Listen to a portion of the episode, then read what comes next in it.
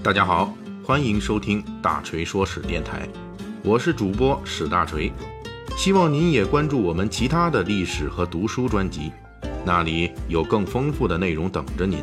您也可以关注我的微信公众号“大锤说史”，在那里您可以伴着文字听我的声音。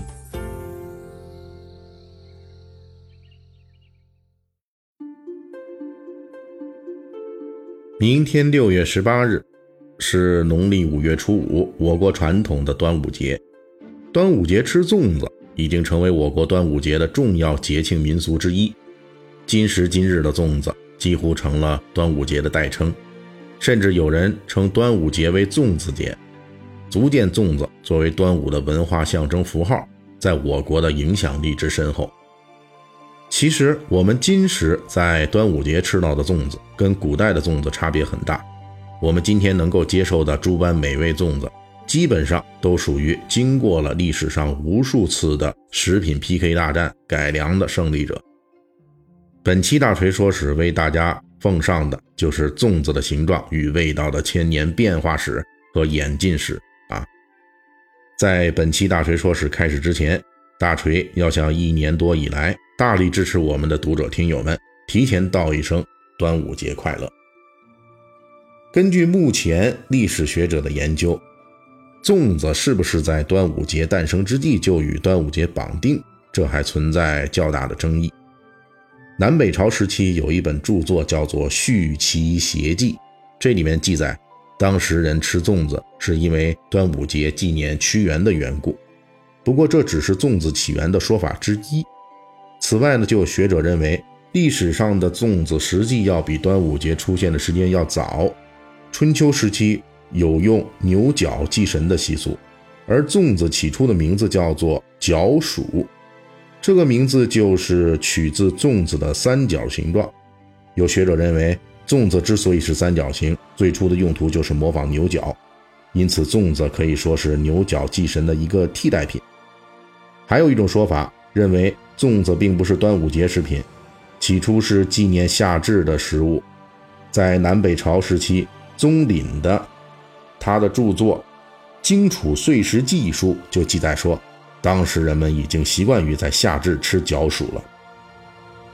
虽然我们现在叫粽子，但是其实角黍这个名字在中国历史上作为粽子的专称使用的时间是最长的，从南北朝时期一直用到清代。一直有人使用这个词来称呼粽子。所谓角黍啊，角描述的是粽子的形状，而黍则描述的是粽子的馅料。也就是说，在南北朝时期，粽子大量出现于历史文献之际。这时候的粽子只有一种馅料，那就是黍。黍是中国最早用于耕作的植物之一，也即是我们俗称的黄米。这一时期处于初始状态的粽子，虽然叫做角黍，但是实际有两种形态，一种就是用菇叶包裹熟米的角粽，一种则是用竹筒盛装熟米的筒粽。角粽大多见于当时的北方，而南方则流行用筒粽。《续齐谐记》《荆楚岁时记》都记载说，当时人食用的粽子都是用新竹制成的筒粽。不过，要制造筒粽，必然要用到竹子。在我国广大的北方地区，要制作筒粽，在取材方面可不容易。因此，经过魏晋南北朝之后，筒粽逐步在民间消失，角粽成为一家独大的粽子代言人。当然，作为南北生产生活习惯交融的一个例证，角粽在取代筒粽的同时，自身也根据南北地域差异做了改变，那就是包裹粽子的叶子的种类有了很大的拓展，兼容了南北的材料差异，从最初的菇叶发展到荷叶、芭蕉叶、箬叶啊，也是一种竹叶，以及这个芦苇叶等等。进入唐代，端午节吃粽子的习俗已经扩展到大江南北、内地边疆。唐玄宗时期。宫中每到端午节都要制作角黍摆粽子宴，这种官府参与端午节吃粽子的风气，历经唐宋时代逐步建立了起来。一九九四年意外发现的新疆吐鲁番草编迷你粽子，估计是唐代的儿童玩具或者配饰，一共五枚惟妙惟肖的草编小粽子穿成了一串，在外形方面与我们如今食用的粽子几乎一模一样，这说明在唐代，粽子的影响力已经充分辐射到了西北的吐鲁番地区，也就是从唐代开始。我国古代粽子的味道和品种开始得到了不断的丰富，最重要的一个变化就是糯米在唐代逐步取代了熟米，成为了粽子的主料。比起熟米，糯米更香更软，这也有利于粽子的进一步普及。当然，既然涉及粽子的味道，那么就不可避免的要面临甜党与咸党的千年之争。这种甜党与咸党是近年来。互联网上兴起的一种有意思的说法，这个是指代呢甜口和咸口的不同偏爱人群，这里边还包括说，呃，有酸口和甜口的这个不同的偏爱人群啊，酸党甜党。具体呢就涉及到，比如说豆腐脑甜口味或者是咸口味，还有这个西红柿炒鸡蛋是喜欢吃酸的还是喜欢吃甜的啊？那么具体到粽子身上呢？这种甜党与咸党的分歧依旧存在，而且持续了上千年之久。在粽子大量出现的南北朝时期，粽子的主流是白粽，也就是熟米为主料，没有其他滋味。不过此时已经有零星的甜口和咸口粽子出现了。最初形态的甜口粽子，就是熟米的基础之上，再加上板栗、红枣、红豆等等。有一句话叫“既生瑜，何生亮”。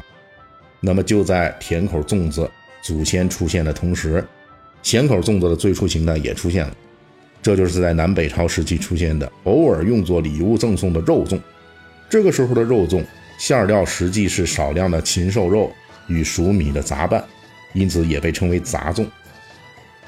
进入唐宋，随着粽子的普及，粽子的味道也得到了极大的拓展，尤其是宋代，甜口粽子得到了巨大发展。甜党之所以得势，主要是率先把蜜饯果干引入了粽子馅料的领域。北宋大文豪苏东坡就在一首诗里说：“不独盘中见卢橘，食于粽底得杨梅。”这些甜果赋予了甜口粽子更多的口味。另外，由于宋代我国的蔗糖产量得到了很大提升，因此甜党的发展得到了强大的援军。当时已经出现了栗粽、菱角粽等等，而且开始流行把糖蜜淋在粽子上来吃。尽管甜党在宋元时期略占上风，但是咸党在同一时期也不断于粽子领域开疆拓土。宋元时期已经出现了蛋黄粽、猪肉粽等等咸粽新品种。进入明清时期以后啊，甜党又进一步拓展，豆沙、松子儿、呃核桃、枣泥等等。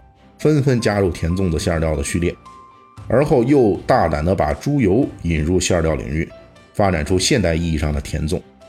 咸党则发展出了火腿粽子这种终极美味，与甜党对抗。在清代的著名美食家袁枚的《随园食单》中，就记载了当时精品火腿粽子的制作方法：拣选品质良好的粒大洁白的糯米，用大竹叶。包裹好，糯米中间放上一大块上好的火腿，封锅焖味一日一夜，可成。还有一种办法，就是选肥一些的火腿，将之剁碎，以火腿肉丁混于米中。袁枚评价说：“火腿粽子吃起来滑腻温柔，肉与米化。”哎呀，说的我这馋呐！从最初的黄米馅料发展到一千五百年后的今天，琳琅满目的各色馅料粽子，大锤也不禁好奇，在未来我们这个吃货民族还能够发展出多少令人双股站立或者令人拍手称快的新品粽子？